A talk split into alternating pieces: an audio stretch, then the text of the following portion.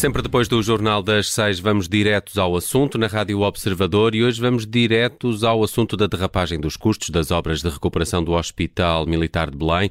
O então Ministro da Defesa, João Gomes Cravinho, esteve hoje a ser ouvido no Parlamento. É nosso convidado Jorge Paulo Oliveira, coordenador social-democrata na Comissão de Defesa.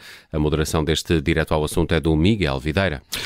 Boa tarde e bem-vindo, Jorge Paulo Oliveira, ao Observador. Olá, Acompanhou atentamente, imagino, as explicações dadas pelo Ministro dos Negócios Estrangeiros, João Gomes Cravinho, que reitera que não autorizou a despesa adicional nas obras de qualificação do Hospital Militar de Belém, empurra responsabilidades para cima dos ombros de Alberto Coelho, então Diretor-Geral de Defesa, embora reconheça que foi um erro ter nomeado mais tarde o mesmo Alberto Coelho para a Empordef, uma empresa pública do setor de defesa. Eh, começava por lhe perguntar se notou aqui alguma evolução nas explicações dadas por João Gomes Cravinho, tendo em conta as explicações anteriores. Bom, tendo em conta as explicações anteriores, o único facto positivo a assinalar é que o Sr. Ministro reconheceu o erro da nomeação de Alberto Coelho para a presidência de uma empresa pública. Quanto ao demais, não houve qualquer evolução eh, na sua narrativa, na sua defesa, eh, nos argumentos que, que vem, tem vindo a aduzir eh, sobre esta matéria, e, bem pelo contrário, do nosso ponto de vista, o Sr. Ministro não foi capaz de afastar boa parte das suas ocultações, das suas incongruências, das suas contradições e, portanto, a sua, a sua prestação eh, ficou abaixo daquilo eh, que se, que se lhe exigia enquanto eh, ex-ministro da Defesa Nacional. O Sr. Ministro não foi capaz, de facto, de afastar aquilo que é o mais importante disto tudo, que é não foi capaz de afastar a sua responsabilidade política no processo das obras de conversão do antigo Hospital Militar de Belém em centro de apoio Covid que custaram aos portugueses 3,2 hum. milhões de euros. E para João, João Paulo, culpados, Jorge Paulo Oliveira, deixe-me só fazer-lhe aqui uma pergunta eh, exatamente relacionada com, com isso, porque ouviu hoje na Comissão de Defesa o ex-ministro da Defesa, agora Ministro dos Negócios Estrangeiros, eh, João Gomes Cravinho, reconhecer que desvalorizou as ilegalidades eh, do, apontadas ao ex-diretor-geral Alberto Coelho.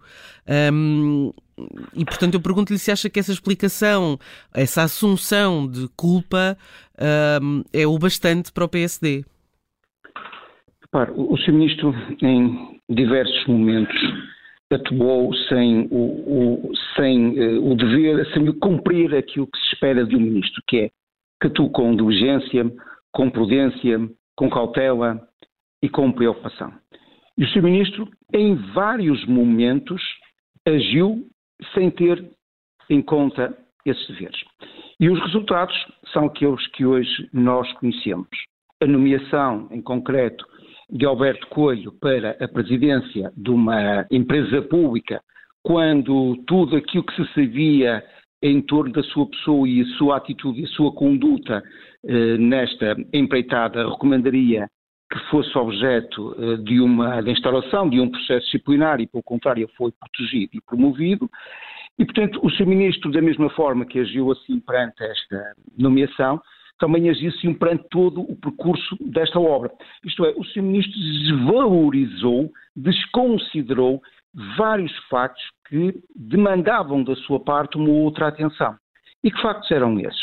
Bastava olhar para os despachos do seu então secretário de Estado Adjunto e Defesa Nacional, Jorge Seguro Sanches, e se olhasse com olhos de ver, como se costuma dizer, e se fosse eh, diligente, atuante e preocupado com esta matéria, teria agido seguramente de outra forma. Não teria desvalorizado como desvalorizou.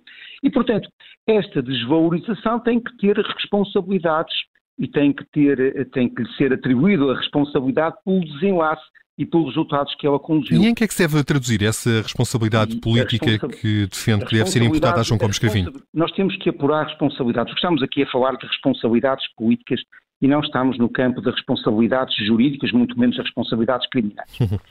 E quando o ministro não atua com diligência, não atua com cautela e não atua com prudência, e daí resultam prejuízos, nomeadamente para o erário público, o Sr. Ministro tem de assumir, em primeiro lugar, essa responsabilidade política.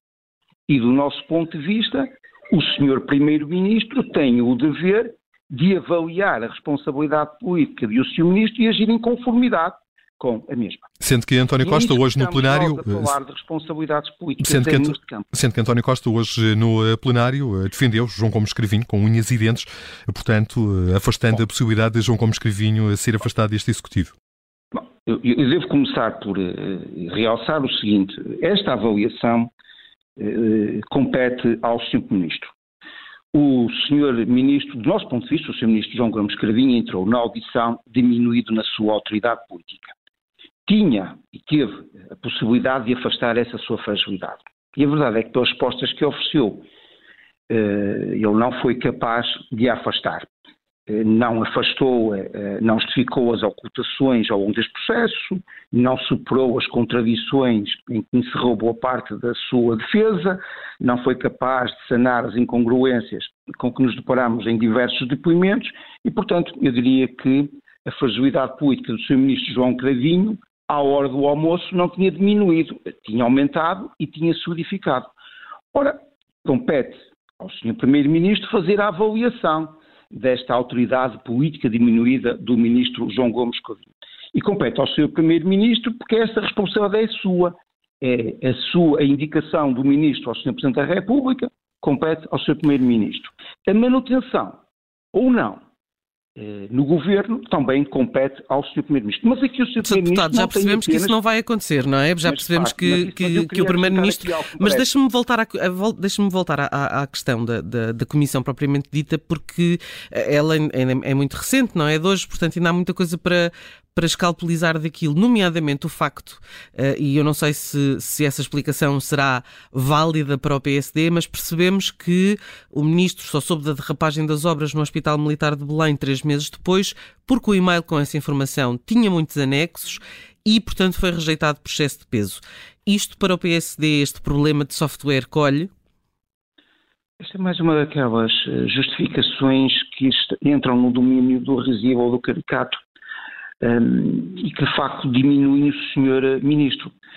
Um, esta circunstância pode ter acontecido, supostamente aconteceu, mas repare, esse mail que ficou uh, pendurado ou que foi devolvido uh, por excesso de caracteres uh, no do servidor do Ministério da Defesa Nacional e, portanto, terá sido devolvido ao ex-diretor-geral dos Recursos da Defesa Nacional, essa informação constava no portal base do Governo três dias depois, no dia 24 estava disponível.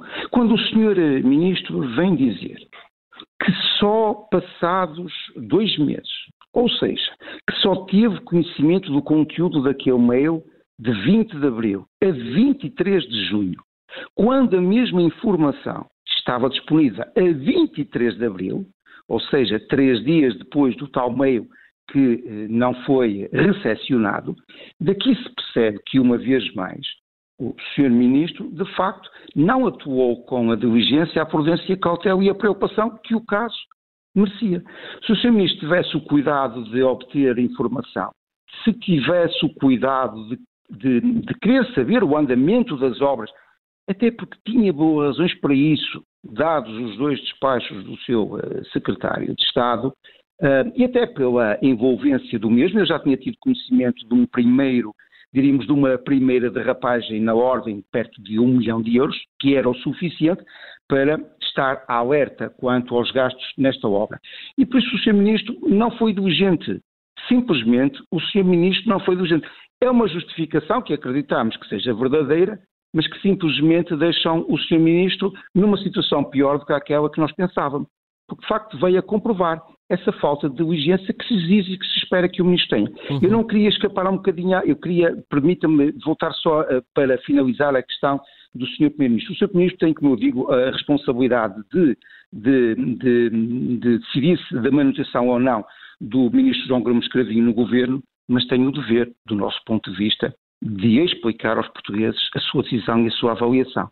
E não é com a resposta como aquelas que ofereceu hoje em plenário que essa explicação pode ser feita. Deixe-me só fazer-lhe uma pergunta, porque nós temos pouco tempo eh, para aproveitar bem o nosso tempo, que é eh, esta questão da sugestão do nome de Alberto Coelho para as indústrias da defesa. Um, ficou claro para si quem é que fez essa nomeação? Se foi Cravinho, João Cravinho ou Marco Capitão Ferreira?